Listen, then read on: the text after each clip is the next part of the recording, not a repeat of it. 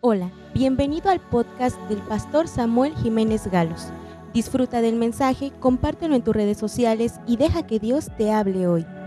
Hoy en día, en nuestra época, en nuestra generación, se está redefiniendo el concepto de pecado sexual. Para muchos, el pecado sexual no es pecado. Para muchos, adulterio no es pecado. Fornicación no es pecado. Masturbación no es pecado. Pornografía no es pecado. Y entonces algunos cristianos han caído en prácticas deshonestas, han cometido actos corrompidos, inmorales. Y algunos dicen, en la Biblia no existe la palabra pornografía. Por lo tanto, Dios no prohíbe la pornografía. En la Biblia no existe la palabra masturbación. Por lo tanto, Dios no prohíbe la masturbación. Pero vamos a ver que Dios sí está hablando de todo eso. Y lo hace en un término global. Y es inmoralidad sexual. En el estudio anterior hablamos cuál es el principio de pureza de Dios en el joven, en la señorita y en el matrimonio. Y vimos cómo la voluntad perfecta de Dios es que el ser humano se conserve puro en su sexualidad y la inmoralidad sexual o el pecado sexual es toda práctica sexual fuera del pacto matrimonial.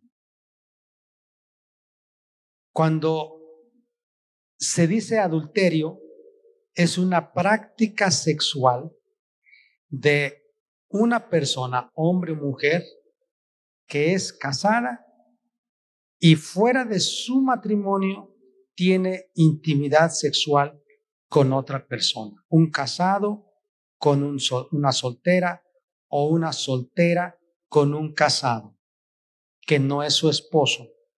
Es una práctica sexual fuera del pacto matrimonial. Adulterio entonces es intimidad sexual fuera del matrimonio, con, que no es con el cónyuge. Fornicación es una práctica sexual fuera del pacto matrimonial, es decir, de alguien que no se ha casado, que no es casado. Hoy en día se escucha mucho de los novios, las parejas de novios. No son casados, no quieren casarse, pero tienen relaciones sexuales. Y es muy común, ya, tener relaciones sexuales. Eso la Biblia lo llama fornicación. Relación sexual antes del matrimonio, fornicación. Adulterio, relación sexual fuera del matrimonio. Pero entonces, ya vimos, Dios está diciendo, no te debes llegar a tu tía, a tu cuñada, a tu prima, a tu sobrina, a tu nieta, a tu hija, a tu mamá, a tu madrastra, a tu hermanastra. Eso dice la Biblia. No al incesto. Pero también dice, no te vas a llegar a una bestia como, un, como si fuera una persona. Y una mujer no, pondrá, no se pondrá delante de una bestia para ayuntar. Eso lo leímos. Dios está en contra del incesto. Dios está en contra del bestialismo. Pero también Dios está en contra de la práctica que no menciona la Biblia, pero está implícita, la pedofilia. La pedofilia es una palabra que se compone de dos, paidos filos. Paidos es niño, filos es que tienen una inclinación, una pasión desordenada por los niños. Eso se habla de pederastia. Dios está en contra de eso. Y más aún, en pureza del alma y del cuerpo, también leímos, y dice, y no te llegarás a mujer menstruosa. ¿Por qué? Porque al copular esto genera infección. Y porque es vergonzoso. ¿Y por qué implícitamente está diciendo que tiene que haber higiene? Porque cuando hay una unión físico-sexual, yo les comenté, hay un intercambio de fluidos, de gérmenes y aún de, demonios. Dice la Biblia en 1 Corintios 3 que cualquiera que se une con una prostituta se hace un espíritu con ella. Entonces no solamente es una unión de cuerpo, sino también los demonios que esta mujer tiene se le pasan a esa persona. Y por eso termina destruyendo su familia, destruyendo su matrimonio, destruyendo su salud, destruyendo a sus hijos. Así que cuando hablamos de pecado sexual, claramente Dios está diciendo, es toda práctica que está fuera de el pacto matrimonial. Ahora, yo quisiera hablar de la virginidad restaurada. Primera de Juan, capítulo 1, versículo 9. Dice así, primera epístola universal de San Juan Apóstol, capítulo 1, versículo 9. Y dice así, si confesamos nuestros pecados, Él es fiel y justo para perdonar nuestros pecados y limpiarnos de toda maldad. Si confesamos nuestros pecados. Ahora yo quiero decirle, si usted ha caído practicó. La Biblia menciona adulterio, fornicación, homosexualismo, lesbianismo, vivir con prácticas de afeminado, orgías, borracheras, lujuria, lascivia, pasiones bajas, vergonzosas, concupiscencia, pasiones animales, si menciona el apóstol Santiago también.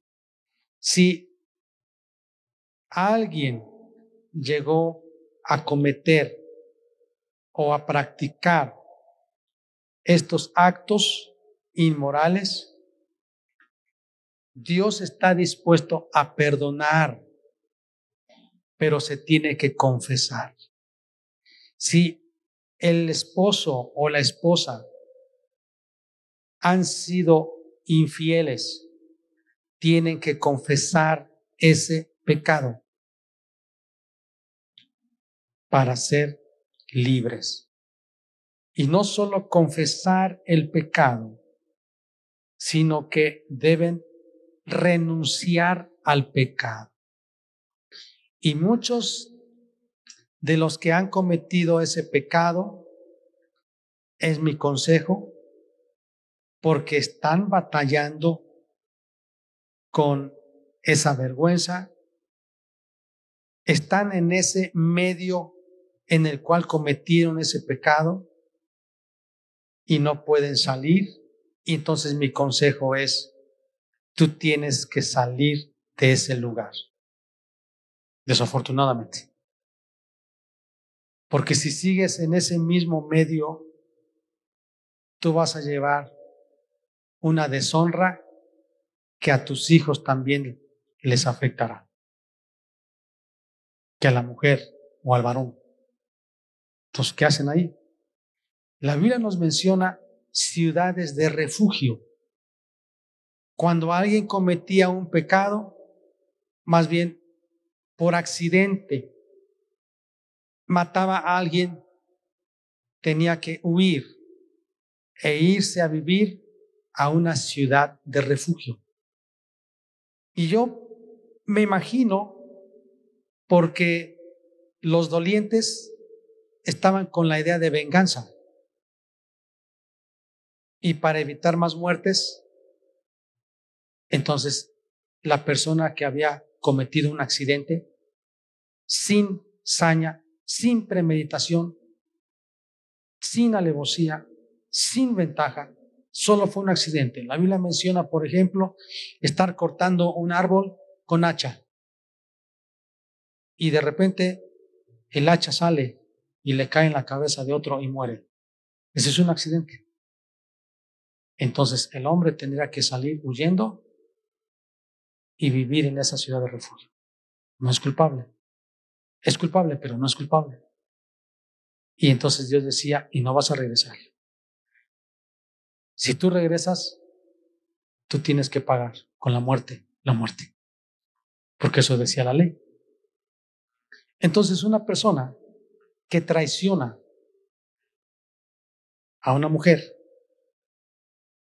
es como matarla. Entonces, tiene que confesar el pecado, renunciar al pecado y tiene algunas veces, y yo creo muchas veces, que salir de ahí. Está en el mismo trabajo y ve a la misma persona con la que adulteró. Es una vergüenza. Está en la misma casa, está en el mismo vecindario. No puede. Él podrá poner todos sus pretextos, porque yo le llamo así. Es que trabajo, es que mira, es que no sé qué, es que no sé cuándo. Entonces, ¿para qué lo hiciste? Tu sanción es esto. Pero no quieren ni pagar la sanción. Y entonces no solo tiene que confesar, no solo tiene que renunciar, sino que tiene que restituir. Porque el pecado sexual, dice la Biblia, que es muy, muy caro. Dice la Biblia que si al ladrón lo toman por haber robado y no le perdonan, cuanto más al adúltero y al fornicario. No se le perdona. Y el marido ofendido o la mujer ofendida no es nada más fácil como decir, ya me dijo, perdóname. No. Entonces dice, pagará caro esto. ¿Cómo puede restituir al agraviado? Si alguien tuvo o engendró un hijo fuera del matrimonio, debe responder también por él. No puede hacerse indiferente. Tiene que responder. Y la esposa debe estar consciente. Y si acepta, está bien. Y si se separa, dice la Biblia, quédese sin casar. Pero no puede decir, olvídense de ese bebé. Necesita que se atienda. Si hubo abuso si manchó el nombre de la familia, si deshonró a una persona, tiene que restituir. Hay otras citas en la Biblia donde menciona cómo se restituye. En algunos casos la Biblia dice que si un joven iba al campo y en el campo se encontraba una doncella y abusaba de ella, entonces a él lo iban a matar, según la ley de Moisés. Y a la señorita no. Por cuanto la señorita, lejos de su casa en el campo, gritó y nadie le escuchó. Pero si hubo fornicación en casa, tanto el joven con la señorita serían muertos, dice la Biblia. Terrible, ¿no? Por cuanto la mujer consintió y no dio voces. Entonces, como ustedes ven, para Dios, conforme a la ley mosaica, las prácticas sexuales fuera del matrimonio para Dios eran abominables. Y repito, tenían un castigo y muchas veces la muerte. O pagar con dinero. Pero ahora en Cristo Jesús, conforme a la gracia en esta época de dispensación que vivimos, Jesús está ofreciendo perdón. Pero no hay perdón si no hay arrepentimiento. Y arrepentimiento es sentir dolor por el pecado, abandonar el pecado, aborrecerlo y ahora vivir para Dios.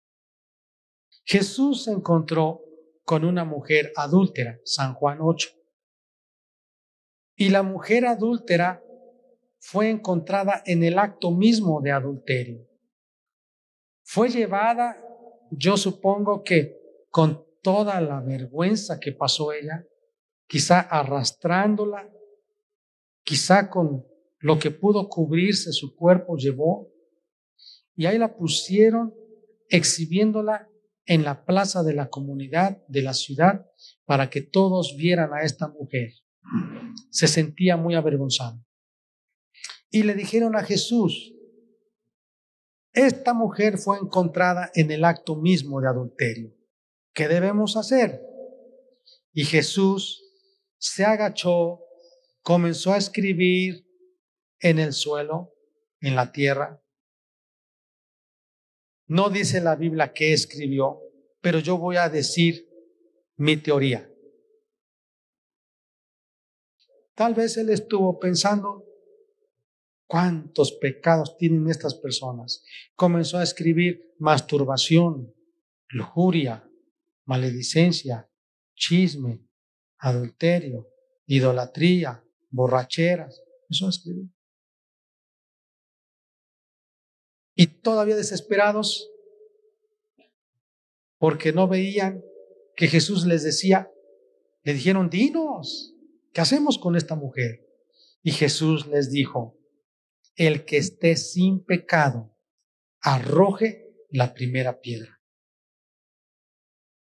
porque tengo una lista larga de ustedes. ¿eh? Ustedes tienen cola también que les pisen. Por lo tanto, todos comenzaron a verse uno al otro y la Biblia dice que desde el más viejo se había echado sus canas al aire.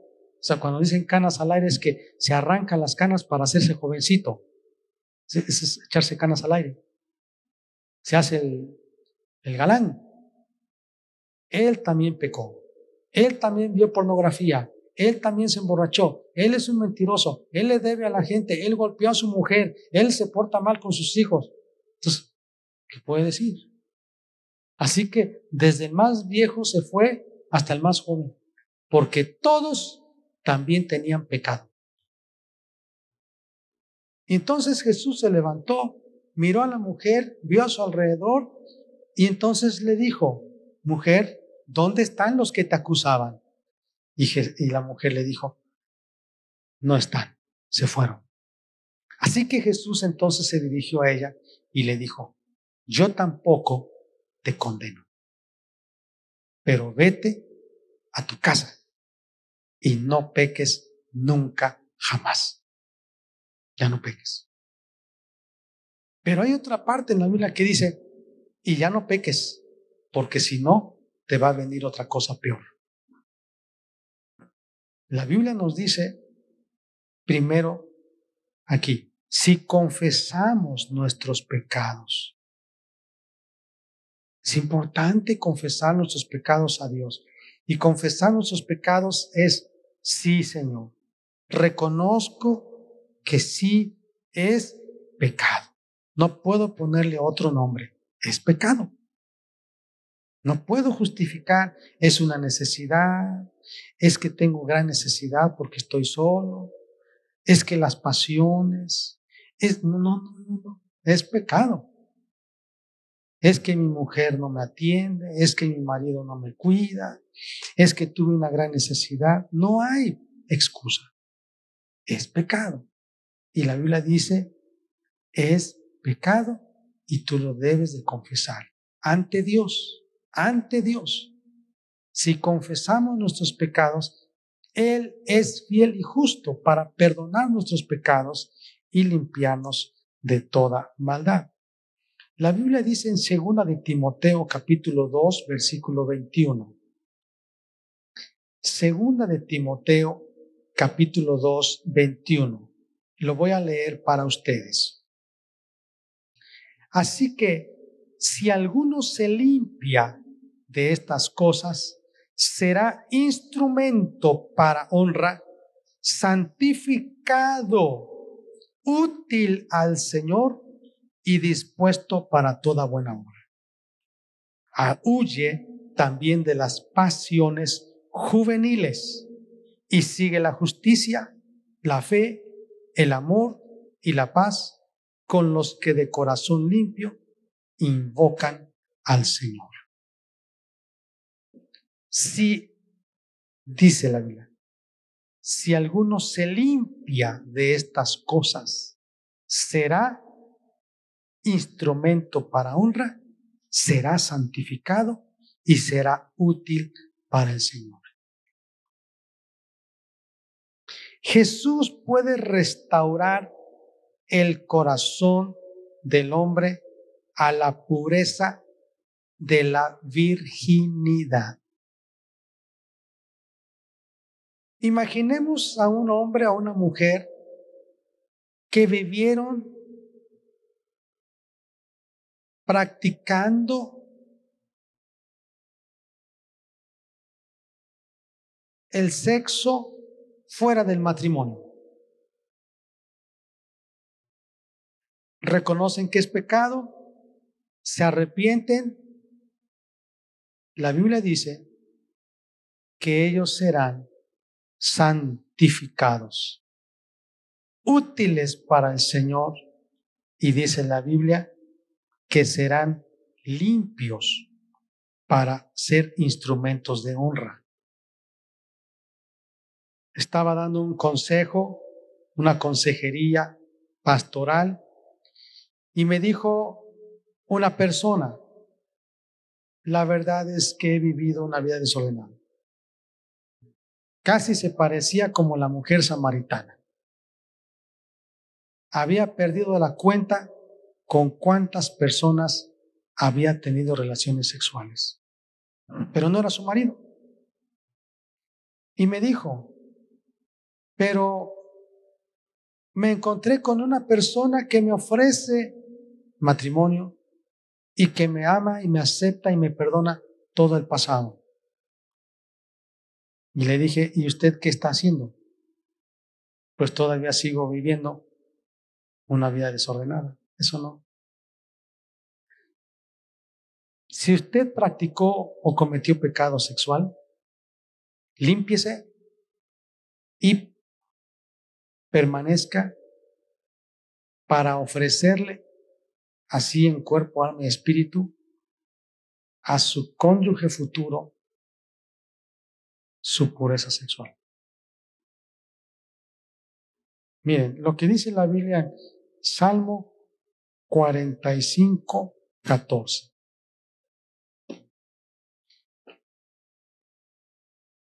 Salmo 45, 14.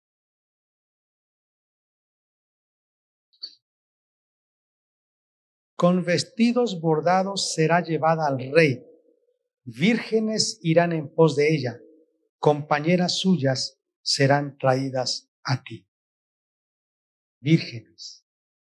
Amados, voy a dar una interpretación como dice la Biblia en Apocalipsis, capítulo 7 y capítulo 14. Dice la Biblia que 144 mil jóvenes vírgenes seguirán a Jesús por donde quiera que vaya. ¿A qué se refiere estos jóvenes vírgenes? Aquellos que no cometieron actos sexuales fuera del pacto matrimonial. Cuando tú vives sin Cristo, el diablo te quiere destruir. Cuando tú vienes a Cristo, Él te restaura y te declara limpio, santo, inocente, y a partir de ahí tú debes de apropiarte de lo que Él te dice y tú eres santo y virgen. Virgen ya.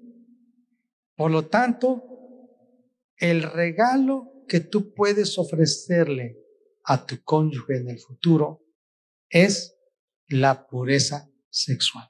Lo voy a leer para que usted vea. Yo no estoy fuera de, de, la Biblia. Primera de Corintios, capítulo 7. En cuanto a las cosas de que me escribisteis bueno le sería al hombre no tocar mujer. Pero a causa de las fornicaciones, en esta palabra la raíz es porneías, a causa de las porneías. Y porneia es inmoralidad sexual. Aquí está englobando toda práctica sexual fuera del pacto matrimonial. Incluye adulterio, fornicación, orgías, lujuria, lascivia, masturbación, todo. Pornografía. A causa de las pornellas, a causa de las fornicaciones, a causa de las inmoralidades sexuales, a causa de la pornografía, a causa de la, de la masturbación, a causa del adulterio, a causa de las relaciones sexuales fuera del matrimonio, a causa de las fantasías sexuales, a causa de los bares donde hay prostíbulos, a causa de tanta maldad inmoral sexual, dice, cada uno tenga su propia mujer y cada una tenga su propio marido. El marido cumpla con la mujer el deber conyugal y asimismo la mujer con el marido. Pero aquí está el principio, versículo 4. La mujer no tiene potestad sobre su propio cuerpo, sino el marido. Yo le voy a decir, se lo voy a parafrasear. El marido no tiene potestad para tener placer sobre su cuerpo, dice, por sí mismo. Esa potestad para que él tenga placer, la mujer es la que tiene la autoridad para darle el placer a él. Por lo tanto, si alguien dice, ay, pues recurre a la masturbación, ese es un consejo satánico. Porque dice la Biblia, La mujer no tiene autoridad sobre su propio cuerpo. Si la mujer se automanipula, si la mujer se autosatisface, primero es egoísmo. Segundo, ella no tiene poder sobre su cuerpo. Es el marido. Y luego también dice del marido, ni tampoco tiene el marido autoridad sobre su cuerpo propio. Es la mujer. La mujer tiene permiso para el cuerpo de su marido. Y jóvenes y señoritas, ustedes no tienen potestad sobre su cuerpo, sino el futuro cónyuge que Dios les dará tiene esa potestad sobre su cuerpo. Por eso es que lo decimos de otra manera. Cuídate para que cuando tú te cases ante Dios, haciendo un pacto matrimonial, tú puedas ofrecerle el mejor regalo de bodas a tu cónyuge, porque él va a tener poder sobre tu cuerpo va a tener potestad sobre tu cuerpo. Él tiene derecho de tocarte. Él tiene el derecho de darte placer. ¿Entiende? Ahora, ¿por qué dice esto la Biblia? Regreso a segunda de Timoteo, capítulo 2, el versículo 22 huye también de las pasiones juveniles. ¿Por qué no dice, huye de las pasiones geriátricas, o sea, de los ancianos? Huye de, de las pasiones de los adultos. No dice eso. Huye de las pasiones juveniles. Y les voy a decir a todos los niños, adolescentes, jóvenes, adultos aquí, ancianos. Cuando una persona comienza a tener cambios físico-químicos en su cuerpo, a partir de ahí comienza la pubertad y un poco más la adolescencia. Pero entonces el hombre o mujer puber adolescente, comienza a ver cambios en su cuerpo, caracteres sexuales secundarios que van haciendo la distinción si es hombre o si es mujer. Y entonces comienza un descubrimiento de su sexualidad. Al descubrirse en su sexualidad cuando está bañándose, cuando está en cama, cuando se va a cambiar y cuando ve que hay crecimiento en ciertas partes de su cuerpo, cambios físico-químicos, entonces empieza también la búsqueda se manipula y empieza a descubrir el autoplacer. Las estadísticas dicen que no necesariamente es un desfogue del placer, sino que hay fantasías. Y si no va acompañado ese cambio de sus cambios físico-químicos por el consejo de los padres, es muy fácil que hoy en día a un solo clic pueda haber pornografía. Entonces, la Biblia dice, si tú has pecado, confiesa el pecado, apártate del pecado, renuncia al pecado, y consérvate. Dice, si te limpiares de estas cosas, serás un instrumento útil para Dios, santo, de honra para Dios.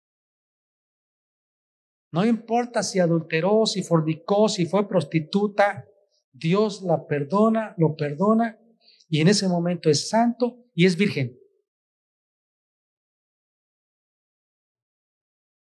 Y se casa y no tiene él autoridad ni ella sobre su cuerpo, sino es el cónyuge. Tiene autoridad. Por eso, veamos otro pasaje.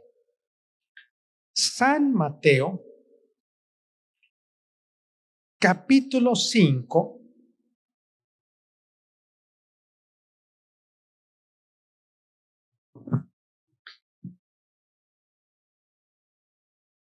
versículo 29. Si tu ojo derecho te es ocasión de caer, sácalo y échalo de ti, pues mejor te es que se pierda uno de tus miembros y no que todo tu cuerpo sea echado al infierno. Y si tu mano derecha te es ocasión de caer, córtala y échala de ti, pues mejor te es ser que es que se pierda uno de tus miembros y no que todo tu cuerpo sea echado al infierno. Voy a explicar lo que dice aquí. Dios no está diciendo que se desprenda tu ojo, que se desprenda tu brazo, pero hay un principio.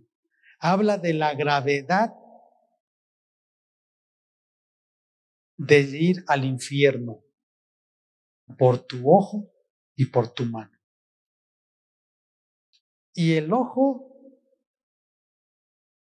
tiene mucha relación con los pecados sexuales. Para que una persona adultere, miró con deseo sexual a una mujer. Para que una persona fornique, miró con deseo sexual a una persona para que una persona quede atrapada en la pornografía es que miró imágenes y desnudez. Ojos. ¿Queremos ser libres de los pecados sexuales? Uno de los regalos más grandes que Dios nos ha dado es hacer un pacto con nuestros ojos. Como dijo Job capítulo 31. ¿Cómo habría yo de mirar con mis ojos a una virgen? No. Y es mirar con placer, mirar con deseo, mirar con deseo sexual, mirar con lujuria, mirar con lascivia, mirar con fantasías de desear. Hombre o mujer. Pero fíjese que, ¿cómo podemos ser libres de la pornografía? Dice la Biblia, si tu ojo derecho, la pornografía se ve con la vista, los ojos, y la masturbación con las manos. Por eso dice, si tu ojo y si tu mano cuando uno mira la pornografía, entonces entran los ojos y después las manos. ¿Están conmigo, hermanos? Los ojos y las manos. ¿Y cómo empezó? Con la vista. Estoy hablando porque si ustedes me están escuchando, hoy en día uno de los grandes problemas que los adolescentes, jóvenes, adultos, todos enfrentamos es imágenes inapropiadas, desnudez, pornografía. Y al mirar, decimos, yo tengo derecho a darle placer a mi cuerpo. Por eso entonces dijo el apóstol Pablo, es mejor casarse que estarse quemando. ¿Y en qué sentido decía? Por las pasiones que batallan, dice, en, nuestras alma, en nuestra alma. Entonces, cásese. Es mejor casarse que estarse quemando. Y si es casada y se separó, reconcíliese. Si no puede estar solo, sola, reconcíliese. Y casos especiales, consejería pastoral. Dice, pastor, es que cuando no era cristiana, tuve un matrimonio, ahora no, ahora amo a Jesús, ¿qué hago? Son casos muy especiales, aquí no los podemos decir. ¿Qué podemos hacer? Pero debemos cuidar nuestra vida. Dice la Biblia que esos hombres jóvenes, 144 mil, andarían con Jesús. Dice, eran vírgenes. Ahora nosotros podemos estar con Jesús en comunión. Pureza sexual es necesaria. Amén. ¿Qué les parece, amados? Dios quiere restaurar tu pureza sexual. Dios quiere restaurar tu virginidad y que tú puedas ser solo para tu amado o para tu amada. Dice Cantar de los Cantares mi amado es mío y yo soy suya. Si tú eres un soltero, una soltera, como dice 1 Corintios 7, el soltero mira, mira de cómo agradar al Señor. Está ocupado en las cosas de Dios. Así que hoy yo les invito para que hagamos guerra espiritual.